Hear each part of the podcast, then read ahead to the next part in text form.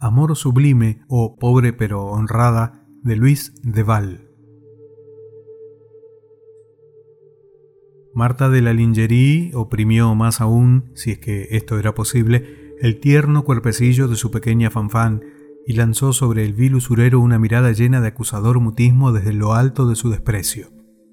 La larva humana sonrió como los chacales y volvió a repetir su infame proposición. Una mujer joven y bella tiene siempre con qué pagar. Marta apretó los dientes al sentirse salpicada nuevamente por el fango que destilaba la boca de aquel canalla y dijo, Soy honrada. Y sois pobre, comentó el malsín. Sea, pobre pero honrada, ese y no otro será mi lema, y ahora salid. Y con el índice señaló la puerta al comprador de honras, que, levantándose contrahecho y viscoso como un satán perverso, respondió Ya nos veremos, Marta de la Lingerie. Y al trasponer la puerta del tugurio, lanzó una carcajada sardónica que hizo estremecer a la pequeña Fanfan. Cuando se vio sola, Marta de la Lingerie depositó a la niña sobre el camastro y se miró al espejo. Aunque desgreñada y sucia por la miseria y las continuas privaciones, sus veinte años eran hermosos como un día de primavera. El hambre, el frío, las deudas, habían podido marchitar las rosas de sus mejillas, pero no destruir el óvalo perfecto de su cara, ni apagar el fuego de sus ojos azules, ni quebrar la línea pura de su nariz griega.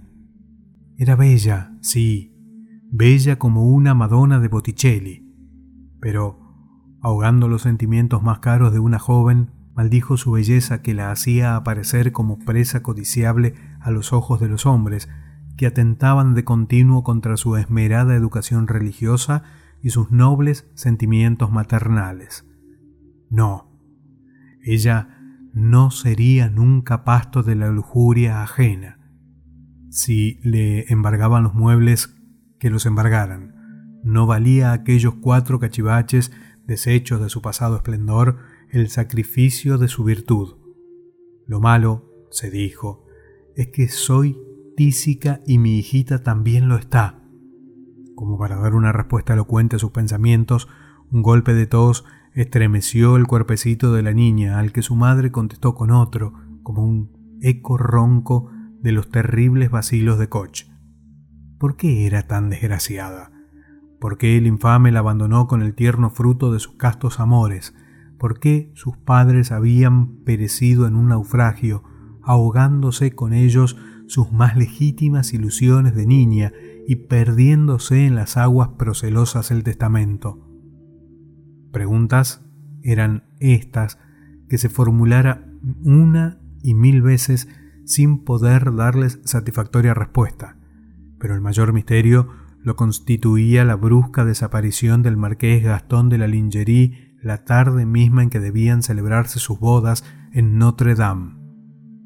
Nunca se pudo explicar por qué la dejó con la ropa hecha, pero era necesario abandonar ahora todos los dulces recuerdos que agitaban su tierno corazón para atender lo más urgente. Lo más urgente era suicidarse, después ya se vería. Dios no podía abandonarla. Salió a la ventana de la guardilla y miró por última vez la noche de París poblada de extraños rumores de vida en fermentación y de alegres músicas. La noche era triste, la nieve caía y de un baile lejano llegaban atenuados por los pregones de las floristas y las castañeras los ecos del cancán, de los lanceros y del paz de cat. Marta suspiró y cerró la ventana con mano resuelta.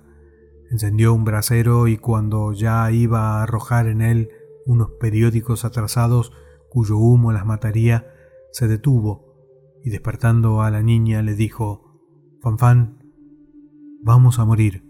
El destino lo ha querido, pero antes reza tus oraciones.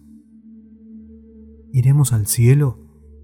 Preguntó la niña, abriendo sus dulces ojos como dos violetas de los Alpes. Sin duda. Y si te portas bien, Dios te regalará un tónico. Alegremente la niña rezó, feliz con aquella promesa. Cuando hubo terminado, Marta de la Lingerie encendió los periódicos y se tendió junto a ella.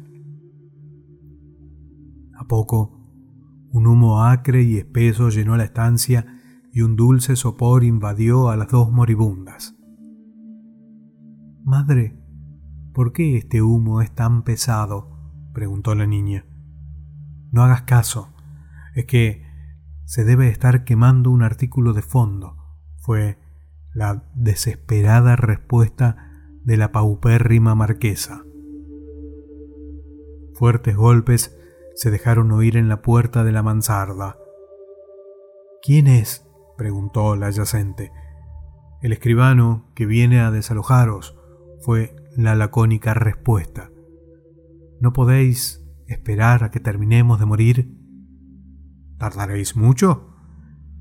Creo que una hora, poco más o menos. Sea, dijo una voz, y los pasos se alejaron por el oscuro pasillo.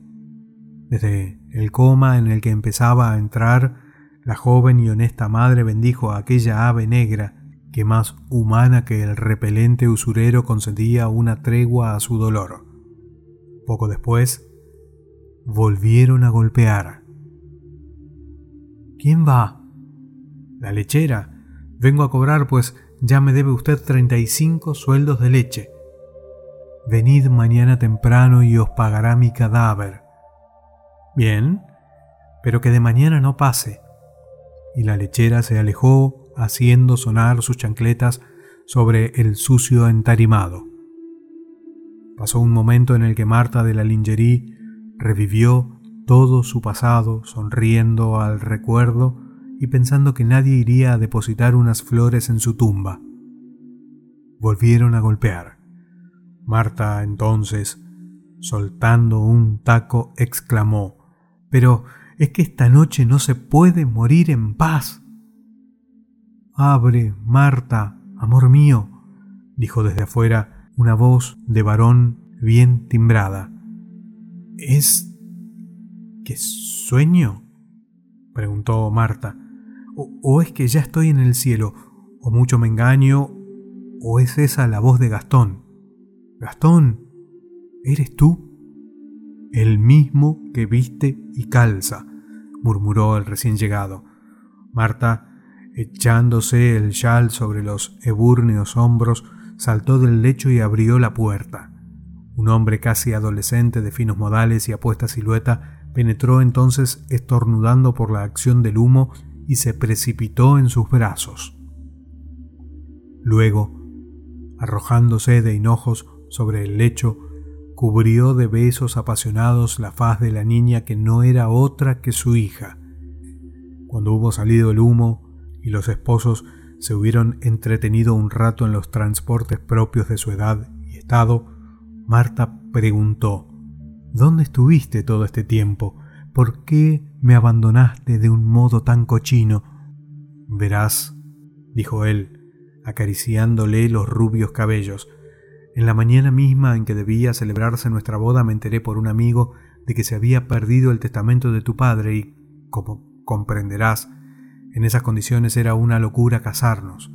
No te lo dije porque las mujeres sois muy caprichosas y hubiera podido disgustarte mi prudente actitud.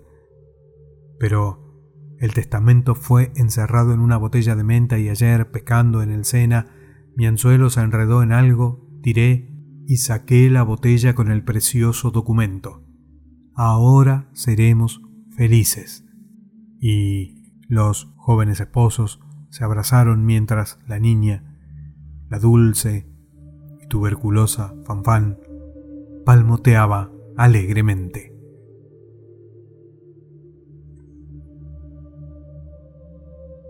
Escrito por Luis de Val, Amor Sublime o Pobre pero Honrada.